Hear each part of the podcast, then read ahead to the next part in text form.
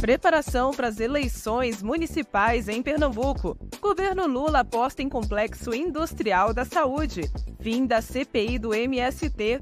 Novo PAC Seleções. As redes sociais do PT e muito mais. Eu sou Karina Chagas e esse é o 13 Minutos, seu podcast semanal de notícias da Rede Povo de Comunicação do PT.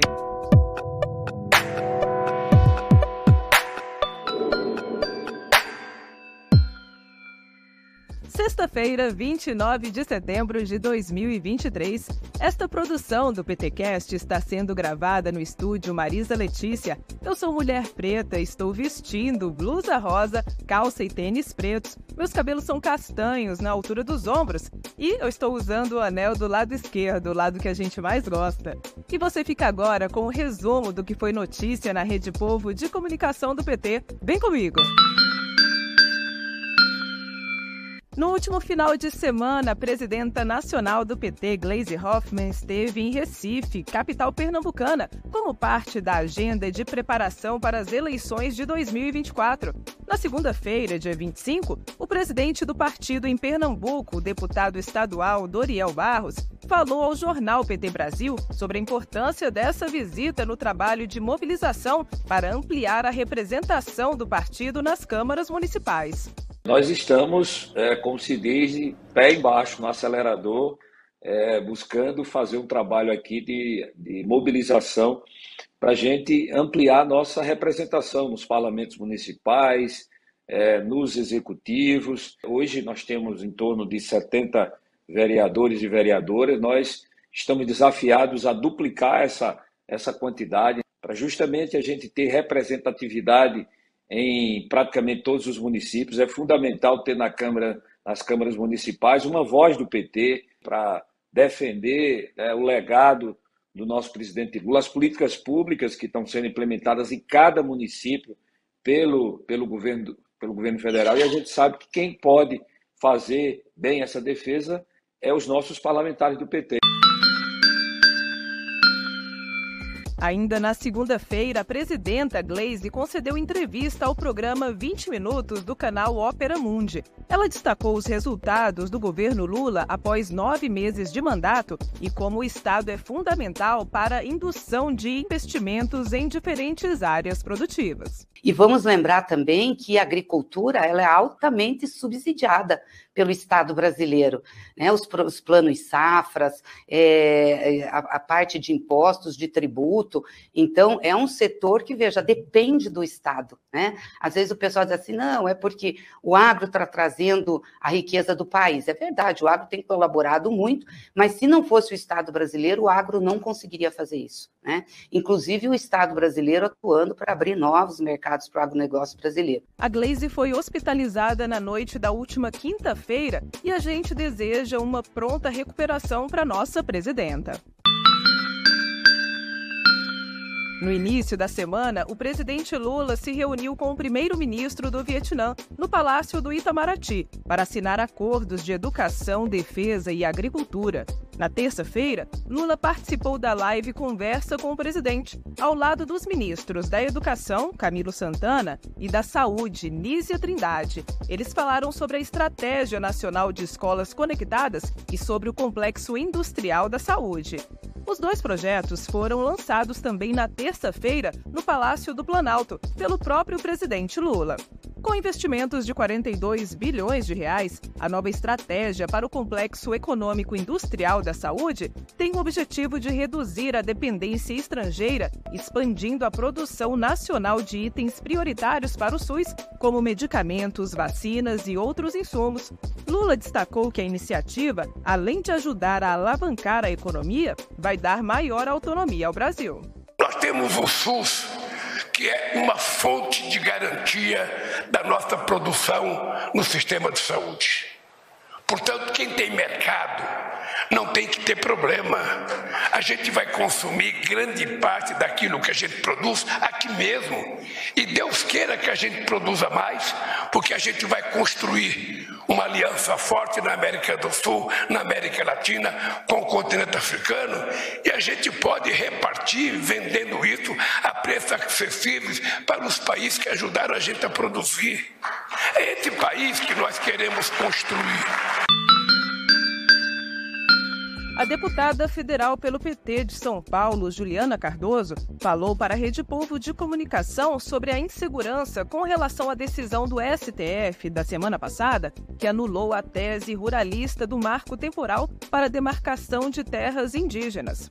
Sim, há um risco ainda de retrocesso do Congresso Nacional. Então, está muito ainda inseguro. Esses interesses é, ainda vai ter muita jurisprudência, né? vai ter muito ainda a, a relação inconstitucional disso. Então, achar esse caminho é, vai ter que a gente ter esperança. Esperança é, que o STF, por si só, já com esse, a votação contra o marco temporal, deve contribuir muito para que o presidente Lula, eventualmente, é, possa vetar projeto de lei, colocando, na minha opinião pessoal, algumas hipóteses uh, de saídas.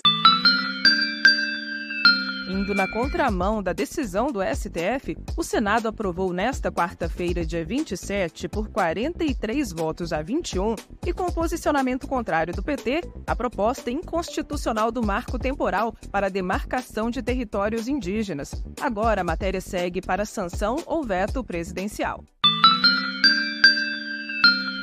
O novo PAC, Programa de Aceleração do Crescimento Edição Seleções, foi anunciado pelo presidente Lula no último dia 27. Na ocasião, ele enfatizou que, independente do partido político, todos os governadores e prefeitos estão convidados a apresentar projetos em áreas como educação, saúde, infraestrutura social e urbana e mobilidade. Ao todo, o investimento será de 136 bilhões de reais e estados e municípios poderão se inscrever entre o dia 9 de outubro e 10 de novembro pelo site gov.br/barra Casa Civil.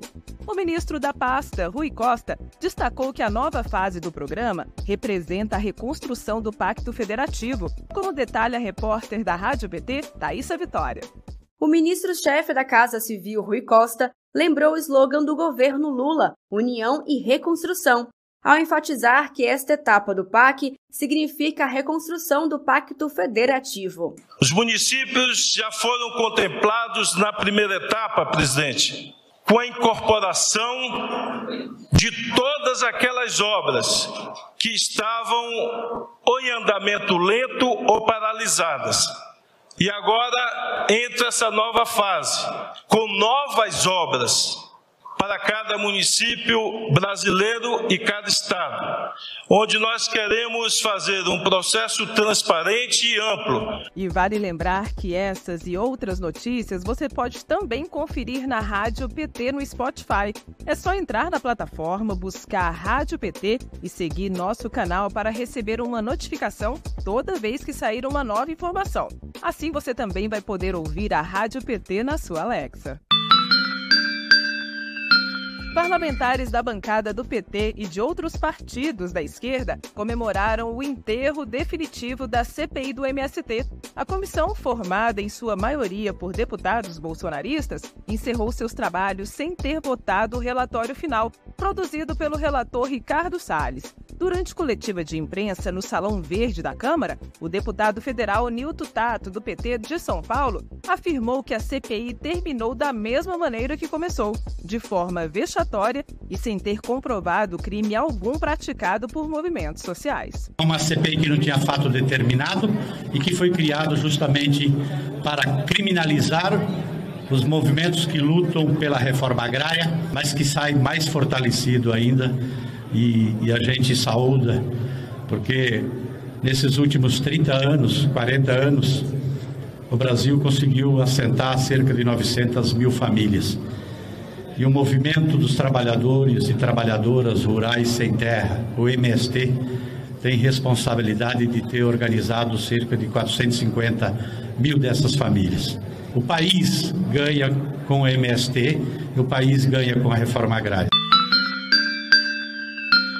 Nesta sexta-feira, o diretor da Escola Superior da Advocacia Geral da União, João Carlos Souto, falou sobre a criação, pelo governo Lula, do Observatório da Democracia, da qual Carlos Souto também é membro do conselho.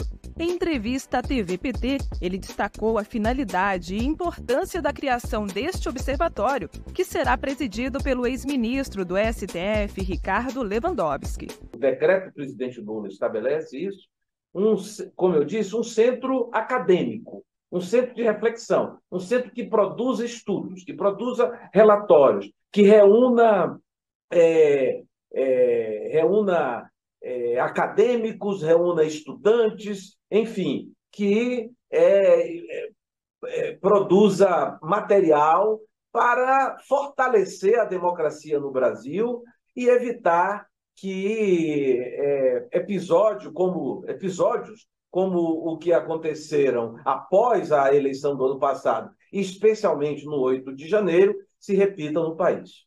Agora vamos saber da Duda Merini, gestora de redes sociais do PT, quais foram as nossas publicações mais curtidas, comentadas e compartilhadas da semana. O que você traz pra gente, Duda? Ei, você aí! Ajudou a eleger o nosso presidente Lula? Quem fez o L merece um abraço do tamanho do Brasil, né? Olha só o quanto nosso país já melhorou em menos de 10 meses. O Washington comentou no nosso Instagram: Lula é o melhor presidente do mundo. É verdade, Washington. Votamos para presidente da República e acabamos elegendo um grande líder mundial. Essa semana também tivemos a chegada da primavera. Os poderosos podem matar uma, duas ou três rosas, mas jamais conseguirão deter a chegada da primavera. Os poderosos tentaram impedir, mas a primavera chegou. E o aroma que está no ar, companheiros, é de novos tempos. Tempos repletos de amor e de esperança. Deixe um comentário nas nossas redes e quem sabe semana que vem você também não vira notícia por aqui. Bom final de semana, companheirada! E esse foi mais um 13 Minutos, com os destaques dos últimos dias na Rede Povo de Comunicação do PT. Mas antes de me despedir, vai aqui um recado importante. Neste domingo, dia 1 de outubro, serão realizadas as eleições para os conselhos tutelares, nos sites da prefeitura de cada município ou no site do Tribunal Regional Eleitoral do seu estado. Será possível acessar informações como locais de votação, lista dos candidatos, regras gerais e canais de denúncia. Fique atento, fique atenta. A votação será das 8 da manhã às 5 da tarde. Agora deixo vocês com a fala da secretária nacional de Finanças do PT, Gleide Andrade, sobre a importância dos conselhos tutelares. A gente se encontra no próximo 13 minutos. Até lá! Um recado super importante. Dia 1 de outubro tem eleição dos novos conselheiros tutelares. Eles que são os guardiões do ECA, o Estatuto da Criança e do Adolescente. É muito importante que a gente escolha conselheiros que tenha compromisso com o futuro das nossas crianças, que tenha compromisso com a vida humana. É através dos conselhos tutelares que a gente faz as denúncias de violência, de abuso sexual, de uma criança que não está indo à escola, de uma criança que não é vacinada. Ele é muito importante, esse conselho. Não por acaso a sua eleição é direta e acontece em todos os municípios do Brasil.